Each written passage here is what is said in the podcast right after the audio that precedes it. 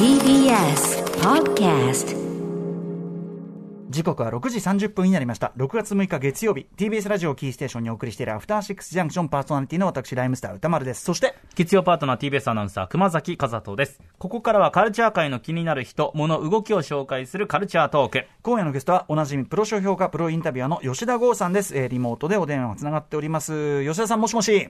はいはい、どうもです。はい。吉田さん、今日は珍しく、あの、ズームもなしですけど、どちらにいらっしゃるんですかえっと、まだ自宅ですね。あえーっとまだですね、うん今日まだっていうのは、ん何かっていうと、はい今日僕、この後7時からロストプラスワンで、 久田正義さんと能町美奈子さんとイベントなわけです。 7時か切らってますよもちょっと7時からです。またそういうブッキングの仕方して、ねすごいスケジューえ。ルまあ、近いギかリギリなので、全然ラジオでね、話すのは可 能です。話すのは、まあ、ありがとうございます。ありがとうございますそうかまあ、じゃあ、ちゃんと時間を配慮しながらね、進めたいと思っております。えっと、土曜日はね、あの、アトロクでもおなじみ島尾真帆さん、コンバトレックさんとトークショーだったんですよね。そうですね。あの、おなじみになってるもうサロンド GMC というイベントで、うんあの、免許取り立ての島尾さんの運転恐怖映像とかを公開しながら。そう恐怖映像。あの、レックさんがね、一緒にドライブして、ねえそうですそうです絶叫マシン、誰が絶叫って、島尾さんが絶叫してるって言ってましたけど。あの、うん僕が島尾さんの車に乗りたくないって言っただけでものすごい罵られた んですよ。あの、お前はチキンだって。いや、そういう問題じゃ、多分、島尾さん安全運転はしてると思うんだけどね。それはそうでしょ、ええんもちろんもちろんもちろん。はいい、えや、でもすごかったですこね。れアーカイブも見られるんですね。そうですね。アーカイブが6月18日まで見れます。あの、ちょっと島尾さんの僕がここ最近聞いた一番の衝撃発言も飛び出してするのなで、んだろう。なんだろう。ちょっと、それ島も尾さんのちょっとしょ植物関係のすごい話が出て きます。物関係どうせ不潔不潔な話なんだろう な。そさうあ、正解です。はい、ということで、吉田剛さん、えっ、と、ねはいはいあの、お忙しいからポンポンいかないと。前回は、えー5月9日、えっ、と、フジテレビ、まあ、要はあの、秋元康さんが、えっ、とええ、関わってきたアイドルって言われてるけど、実際秋元さんがどんな感じで、関わってないのもあるよ、よく言われるけど、みたいなね。そうです、そうです。んな話を伺いまあまねし、た。正しく批判するための知識という、これが意外,、の意外と好評というか反響が大きくて、うんうんうん意外と皆さん知らなかったみたいあであ、すね。そうですか。うん。うんうんうん。じゃあ、やっといてよかったですね、本当ね。本当そうです、本当はそいうではいす。。で、今日ちょっとね、あの、もちろん本題はええ別個にあるんですけど、あの、タイムリーな話とって、ラストアイドルがね、解そうな散んでなんすで、よまさにね、秋元さん、そしてまあ、吉田さんも大きく関わる、吉田剛の人生を大きく変え た番組変えラスまトアしイドたル。よ。うん本 当に。で、当然、当然、あの、最後の、あの、映像のコメントとかも頼まれて、うんうん。で、あれなんですよ。あの、秋元さんは映像のコメント出してないんですよ。ええそうなんだ。ええそうなんなんでかすよさ、。最後の方になると、ちょっと若干フェードアウトしていく感じっていう のが、まあ、ななんか共通してある気もするんだけど。現場にはいたらしいんですけど、あね、そうなんだでもいた、うんいた痕跡も出さずみたいな感じで。ああ、そう。ああでの、うん僕がその時に映像でコメントしたのが、これもちょっと、あの、い一部で話題になってたんですけど、え僕が言ったのが、あの、まあ、努力は必ず報われるなんて言葉もあるけど、うんラストアイドルはどこよりもしんどい思いをして、それを乗り越える努力もしたけども、報われなかった印象があると。うんうんでも最後まで残った人たちは、うんなんかね、きっといつか報われると思ってますみたいなことを言ったんですえけど、なんか厳しくも優しくもって感じだ厳ね。しくはいまあね、うんまあ、ほぼ現場批判じゃないかみたいに言われてたん ですけど、いやいや、うん。 うんではもいはいまあ、あの、これ、ラストアイドル最後まで見てたような人たちは、これ共感してくれて、うんうっんていう感じでしたなねる。ほど、なるほど。まあ、お疲れ様でございました、うんって感本じ当そうです。はい。うんさてさて、ということで、今日はどんなお話をしてくださるんでしょうか。はい。えーっと、ももクロの、えっと、あれですね、影の重要人物、FKD こと音楽プロデューサーの福田寛大さんにインタビューしたので、アイドル戦国時代の裏側についてお話します。なるほど。結構いろんな、いいまた新しい話が聞けたって感じなんですか。そういう感じです。なるほど。。はい。じゃあ、吉田さんよろしくお願いします。はいはい。 After Six Junction. 今夜も生放送でお送りしております、アフターシックスジャンクション。この時間のゲストは、プロ商評価、プロインタビュアーの吉田剛さんです。吉田さん、改めてよろしくお願いします。はい、お願いします。はい。ということで、今回は先ほどおっしゃってた、えっ、と、桃、燃えるクローバーの影のというかね、仕掛け人なんですかね、FKD こと音楽プロデューサー、福田寛大さんに吉田さんがインタビューされた。で、そこでそうですアねイドル戦国時代のいろんなことに話を聞いたということで、はいはいはい、ぜひお願いします。この辺が難しいんですけどね、ん仕掛け人って言っちゃうとまた怒る人も多あ々そういかて、なるほどそうなんだこれが初期の重要人物って言い方を僕はさっきしたんですけど、はい。あのー、ブレイク前のももクロにかなり大きく、なんだろうな、役割としては果たしたはずなんですけども、うん。まああの、全くよく言われることのない人っていう感じですね。へえそうなんだ。そうなんだそうなんですよ。残ったメンバーとかとも折り合いが悪かったせいかあー、たまに名前が出ても、えっ、と、なんだろうな、あの人嫌い的な話になりがち。うんへえー、あらまあ、そうですたか。だ、あのーある時期、そうですね、2010年、11年、12年ぐらいに結構このアイドルシーンで大きな役割を果たしたのは間違いない人です。うんうんはい。ただ、インタビューを11年前に受けたっきりえだったんですえよ。ええーなーかなか表に出てこない。はい。そうなんです。その人にようやく会えて、いろんな確認をしてきたって感じですね。うんうん。はいはい。うん。ぜひぜひじゃあ。そうなんですよ。うんまあ、ちょっとまあ、裏側、まあ、バックボーンから話すと、僕がずっとこだわり続けてるアイドル戦国時代、あの、本当に戦国だった話っていうのをずっとやってるんですけど、あ要するにお互いバチバチやってたという。そうですねう。ん。ただ、それが、あのー多分当時一般的には、プロレスのいわゆるアングルというか、あ、そういうような物語ね、みたいに受け取られてたけど、違うんですよってことを僕はずっと言い続けてたっていう。うん。ええ。まあ時期で言うと AKB は2010年というと、神セブンが君臨して、日々ローテーション発売するような時期で、すごい調子いいね。はい。そうですね、一番勢いに乗ってて、うんで、モーニング娘。はいわゆるプラチナ期と呼ばれる鎖国状態でパフォーマンスのレベルを高めてる時期。うんで、それが11年1月に9期、11年9月に10期メンバー加えてリフレッシュしつつ違う段階に進もうとしてた時なんですよね。うん。はい。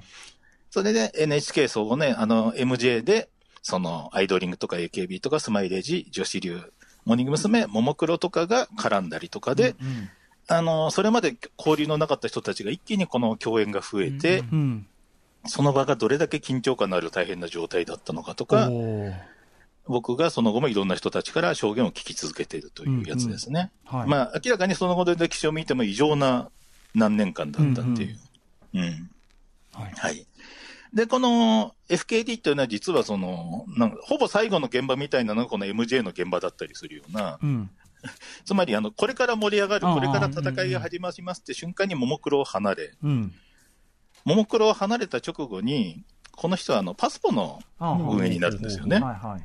あのーつまり直後に、あの、あいつらには負けないぞって言ってた人が、翌週ぐらいにはパスポのスタッフになってるみたいな。なるほど。ちょ、ちょっとこう、敵陣に行っちゃったみたいに見えますね。ううんん。ありえないですよね。だからそういうこともあって、まあよく言わない人も多いし、で、もっと言うと、あのーまあなんだろうな、パスポに移ってからのがひどかったらしいんですよ。ひどかったとは。まあこれもちょっと一から言いますけど、うんうんなんて言えばいいのかな、あの、えっと、福田さんっていうのは、まあ、アイドル畑でも何でもない人だったんですよ。音楽プロデューサー。うん。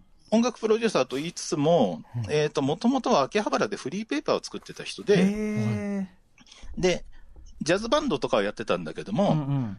基本的にはただのアニオタで、で、なんかそのフリーペーパー作ってる過程で、スターダストの人と知り合ってう、ん。で、中島めぐみさんに会わせてあげるみたいなこと言われおて、ーおーほいほい乗っかって、うんで、彼女の、あの、最初のシングルかなまあ、あのー、うんとかね、を手伝うことになった。あのー、なんかそうだそうだ、みたいなそうだ、フラあの、1枚目のソロですね。うんうん。 2009年1月28日の天使になりたいを出した時のプロモーションを打たせてもらってあ、、そう、はいはい。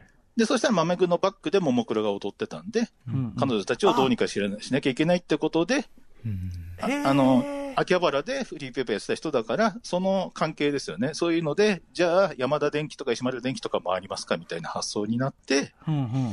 あのーフリーペーパーのスタッフだったのに、あのー土日はももクロを手伝うようになって、へで、それがあまりにも楽しすぎるプラス、んその副業が会社にバレてーう、ん うん。辞めるはめになって気がついたら、こっちがあ飲の、みまなあかもったも。そう、ももクロが楽しすぎて、えー、でも、まめぐさんのバックだったももクロのって、そういう流れなんだ。そうなんですよ。で、アニオタだったかへーらそこにほほ食いついた結果、そこにのはまることになそってのいくっていう動線って意外とね、あんまり見えてなかったな。はい、そううなんですよ。んはい。で、一応だからバンド経験もあるってことで、うん。うん。何もわかんないのに、そのマメグのレコーディングを一回見たっていうだけで、うん。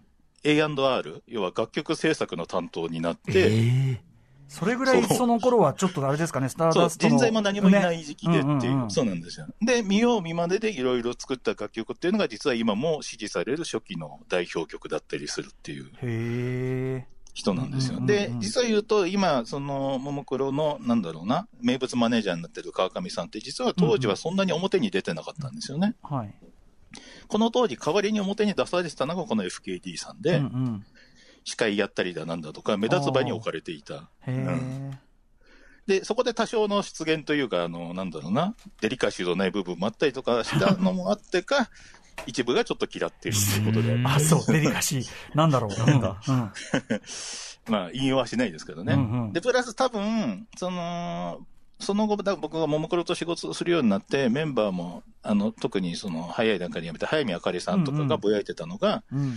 初期にはまあ結構、なんだろうな、CD の予約積んでとか、イベントの名物企画みたいなのがいろいろあったらしいんですうよ。んうん。その、例えば、フライパンでもなんか適当なものにサインして、なんかグッズとして、なんか、う売るっていう、なんかそういうものをおまけにするみたいな、いあの、デタラメなやり方とかを、はいなんだろうな、FKD が自分が考えたみたいにしたのに対して、うんうんあれ私なのにあの人はそれをなんか自分の手柄にしてみたいに怒ってたことがあったりとかしへて、ーで、もしかしたら初期のももクロのいろんな、そういうアグレッシブなプランのうちに、多少批判されるようなこともあるわけですよ。うんそれこそ、公開計量、そのメジャーデビューで、体重を全員あー体重測定して、ああの、アイドル体重と呼ばれる、多分普通の体重よりも低い体重をクリアしなければうん。ダメみたいな企画で、はい。ちょっとそれをクリアできなかったメンバーがちょっとね、メンタルやられたみたいな話もあったので、まはい。あどう考えたって今アウトじゃないですか、そうですね。そんなそのうですねはいうんでもしかしたらそういうのを全部この人がやったと思われてるんではないかという僕の仮説はあるんですけ思われてど、るけど、実は、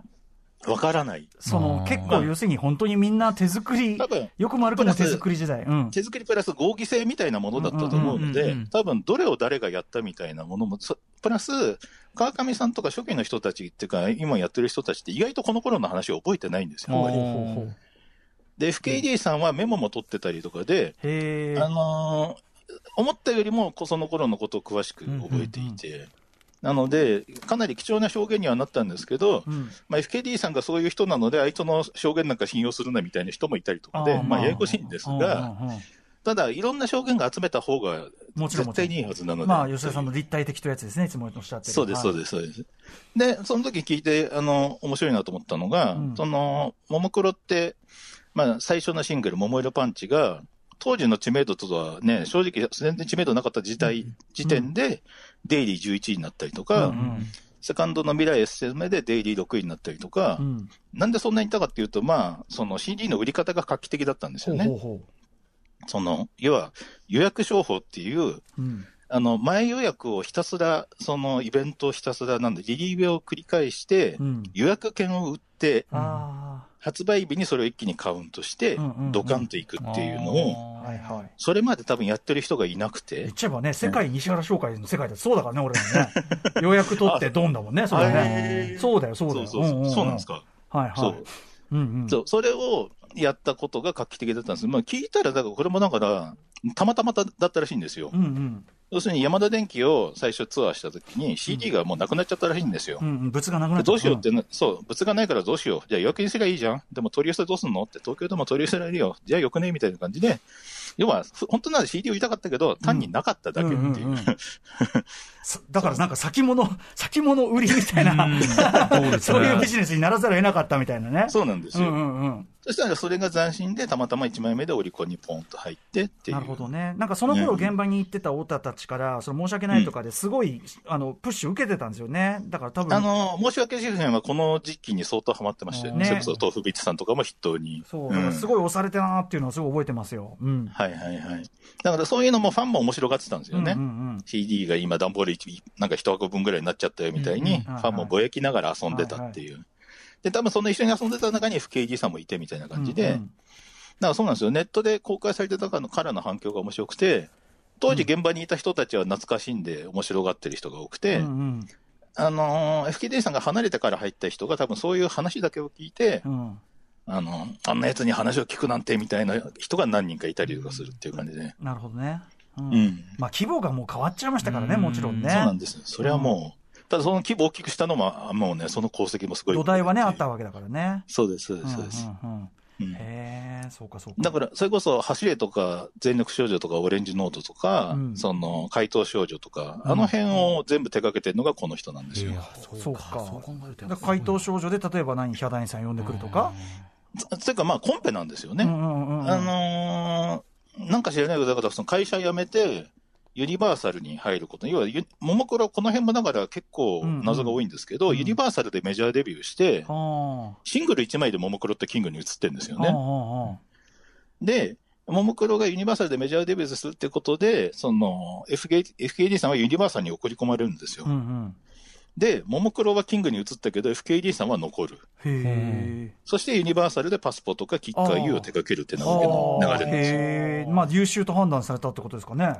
いや、だからこの辺もミステリーで、うん、 FKD さんに聞いてもよくわからないっていう感じなんですよ。まあで もね、レコード会社とかのそういうね、誰がどこそこに行ってとかって、結構わけわかんないこと、まあ、まあ、まあ、ありがち。あ、そうなんですね。うんうんうんへーなるほど。まあでも、その、たくましい方ですな、じゃあね。うん。そう、たくましいのは間違いないんですよ、うんうんき。きっと何かがあったんだろうとは思うけども、本当にわからない。ただ、ある日突然終わり、終わり終わりますって言われて、うんうん。僕どうすればいいんですかみたいな状態だったんで。へえ。うん。そうかそうか。多分だからメンバーはその時に捨てられたと思ったと思うんですよね。ああ、なるほど。うんそうか、乗り、乗り換えられたと思っちゃううんうん。そう多分そうだと思うんですよ。うん。で、早見あかりさんが最後に、ゆあの、FKD さんに言ったのが、絶対売れてやるって一言だったっていうのは多分そうだと思うんですよね。へー。なるほどね。あなたは見捨てるかもしれないけど、私たちはここからみたいな。うんうんそうか、そうそうか。まあまあ、でもね、そなんかすごい、こう、黎明期ならではの話っていうかね、うん面白いね。そうなんですよね。うん黎明期なっての話、それこそ川上さんも、そのスマイレージのマネージャーだった山田さんもそうだし、うんまあみんな明らかにもう今考えたらアウトなレベルでメンバーを追い込み、うんあの本気で戦わせてたわけですよね。追い込み手法がまあね、う流ん行っちゃってまたあというか、 AKB もそうだったし、うん。なんかそういう時代だったって言ったらあれですけうど、んうんうんでそんな中で多分いろんな人たちがシフトしシフトしていく中、なぜかこう FKD さんだけが叩かれ続けてるっていう感じなんです。うんうんなるほど、うんそうかそうか。なので、まあ、こっち側の証言は絶対聞いとくべきだったなと思って、うんうんまあ、聞けてよかったですうんね。うんこれちなみに FKD さんのインタビュー、どっかにドスンって、えーっとですね、これが、集英社オンラインですね。で、うんうん全4回で載ってます。うんうんえーじゃあちゃんと詳しいことを知りたい人はちょっとそっちってことですかね。ちなみに、まあ、当然のように、その、反響というかね、うんその、んパスポのメンバーがこれを読んで怒ったりとかいろいろありますあよ。あ、なるほど。やっぱそうね、だからこっち側から見たらそういうことじゃねえよみたいな、当然出てくるしね。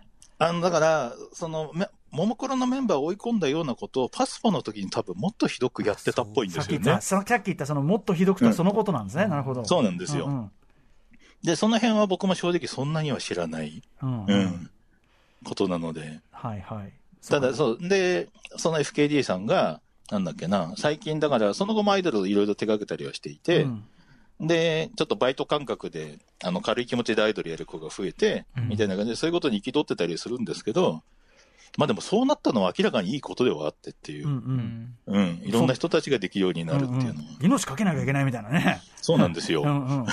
異常な時代だったっていうあれが。そっちがおかい、しいよって話だからね。そうです、そうです、そうですん。んうんうん。そうかそうか。まあでも、まあ、いその時代のね、あの、大きな重要人物として、ちょっと、なかなか話聞く機会なかった方から聞いとくのは、本当マジで大事そうなんですよ。だから、パスポポが、あのー、正直こうデビュー曲で、オリコン1位取ったのは明らかに FKD 商法によるものなんですよ。ああさっき言ったいろんな売り方のなんか仕方予と約、か。まあ予約を積んで積んでで、うんうん予約のためのリリーベのライブが、もうやってボロボロになってんのに、うんまだお客さんいるからもう一本ライブできるって言って、あの、靴とかも脱いでんのに無理やり3曲やらせたりとか、そういうことを繰り返したりで、あ靴とか脱いでんのにっていうのが生々しいそうな。。まあ、恨んでるでしょうね、みたいな。なるほどねでも、本当にね、事務所からクレーム来ようが、嫌われようが、殺されようが何しようが、パスポで結果出さないと俺も終わると思ってたっていうね。ご本人のその、なんていうのかな、ご本人の総括としてはどんな感じなのその時代に関して。でもね、今となっては本当にすごい面白かったプラス、うんあの、ももクロパスポのメンバーへの感謝を、へー実は原稿では結構カットされてるんですが、しつこいぐらいに言ってるんですよ。へ本ー当に感謝。へーあ、そう。ううんんうんうんそう。そうか、そだうか。から、本人なりの反省とかもあるはずではあって、うんうんうんうんただ、ま、間違いなく面白かった、刺激がすごかったから、その後アイドル手掛けてもそこまでの刺激を感じられない。うん。やっぱりそのね、あの先ほどから吉田さんがおっしゃってる、その2010年代前後の、うんまあ、異常に、まあ、良くも悪くも盛り上がりゆえの、もういろんな圧力が高まって、ピリピリもしてるし、うん無理もあちこちに出てくるし、みたいな、そうまあ、ですそうねいう時代ゆえの、まあ、何かこう、これは大きな意味でですけど、スリリングさというか、そうです、そうでみたいす。なのねただ本当にね、すべあの、すべて戦いモードでやってたももクロとかも、うん、あの、まあ、運営サイドはそういうモードでも、メンバーは本当平和主義だったから成立したんですよね。はいはい、なあるほどの、ガ。チガチやりながらも、戦った後で仲間が増えていく感じだったんですよ。すごいね、漫少年漫画みたいなね。そうなんですうよ。んそこに燃えたんですよ。うんうんうん結局、ももクロと SKE とかがあんだけバチバチにやった後に、うん、うんね、あの松井ジュリナと、松井ジュリナがね、ももクロに入りたいって言い出すあの伝説の事 件とかもあったりとか、それはだから、ジュリナが熱いんだから、またね。うんそう熱い人だから。うん。そう、かなこちゃんが困ってるなら私が助けたいって言い出した時期。そ そういうのにまた劣化が燃えじゃくるというよう な絵面がね。まあ僕も燃えてうん、ねう、んうんそしてこれをどうやれば実現できるかって本気で考えて僕も。なるほど、なるほど。っていう ねう。んそれこそだからね、スマイレージともそうやって、僕がももクロの本で対談組んでう、ん。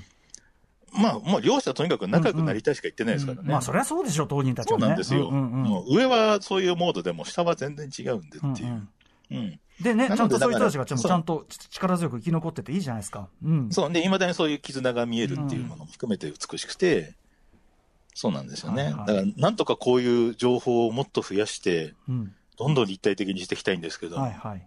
うんまあ、じゃあそのためにまずは、集英社オンラインのこの福田寛大さん、FKD さんのインタビュー、全4そう回で、すねはい、出ておりますということで、吉田さん、はいはいそろそろね、あの、ロフトプラスは行かないといけないから、そうですね。そうだ。はい そうだし、まあね、歩いてすぐ行きますから、 吉田さんなんか他にお知らせ事は、 えっと、いいです。あの、今日この後のイベントお願いします。はい、わ、かりました。また吉田さん、はいはいあの、引き続きよろしくお願いします。ありがとうございますはいはといい、どうもことで、吉田剛さんでした。ありがとうございました。はいい、ってらっしゃい。明日のこの時間は漫画が好きすぎる芸人、吉川きっちょむさんが登場、上半期おすすめの注目漫画をご紹介いただきます。 After Six Junction.